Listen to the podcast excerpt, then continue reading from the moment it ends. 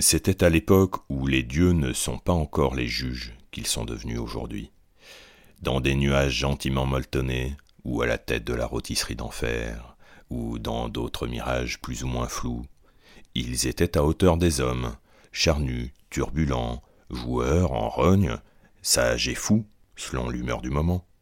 Et parmi eux, il y avait Déméter. Elle veillait aux grains, aux champs, aux vignes et aux jardins.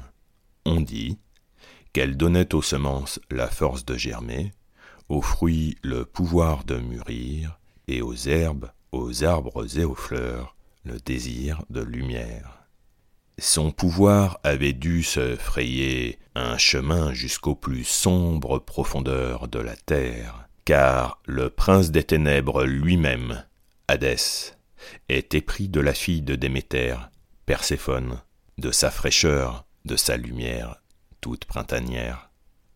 Elle ne le sait pas, et alors qu'un jour elle s'enivrait de brise bleue, qu'elle cueillait des fleurs sauvages, la terre s'ouvre, la main noire faite d'ombre l'attrape au mollet, Perséphone cherche à s'accrocher au ciel, mais dans les ténèbres elle bascule, elle hurle, son cri se perd, la terre se referme. Ni le soleil, ni l'herbe fleurie, ni l'oiseau dans l'arbre, ni le vent tiède n'ont bougé. Mais pourtant le bruit court dans le cœur de la mère Déméter. Sa fille n'est plus là. Elle la cherche.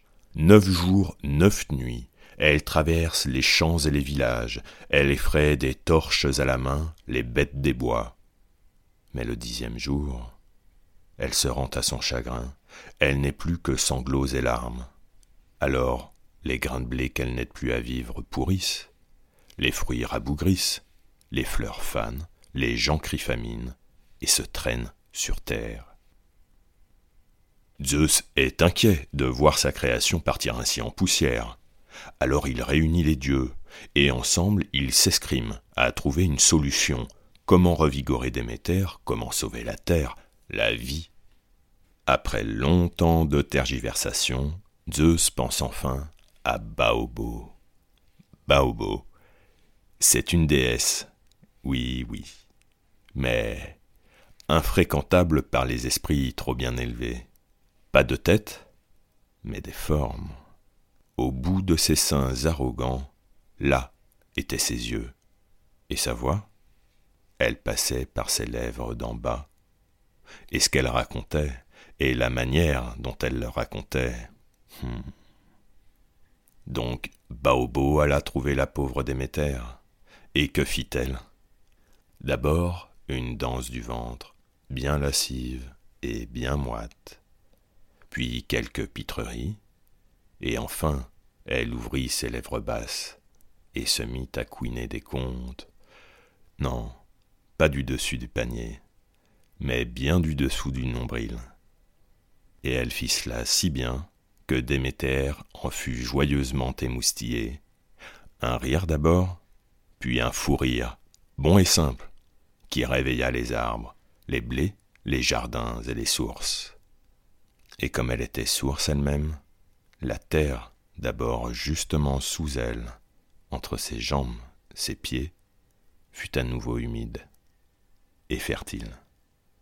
Et le monde reprit courage, et la vie reprit son chemin. Donc, merci. Merci à l'innocente, à la sainte paillardise de Baobo, qui sauva la terre de la mort. Grâce à elle, nous vivons encore. Car sans elle, que serions-nous sinon un tas d'os sur le sable, dans le silence du désert? Alors rions, rions pour rire, jouissons, pour le plaisir, pour le bonheur du corps. C'est là le secret de la vie. On dit que c'est la vérité qui est amère, et que ce sont ses fruits qui sont doux. Eh bien, cette vérité-là est divinement sucrée, car J'étais suspendu à ses lèvres. Je buvais ses paroles. Et c'est Baobo qui me l'a dit.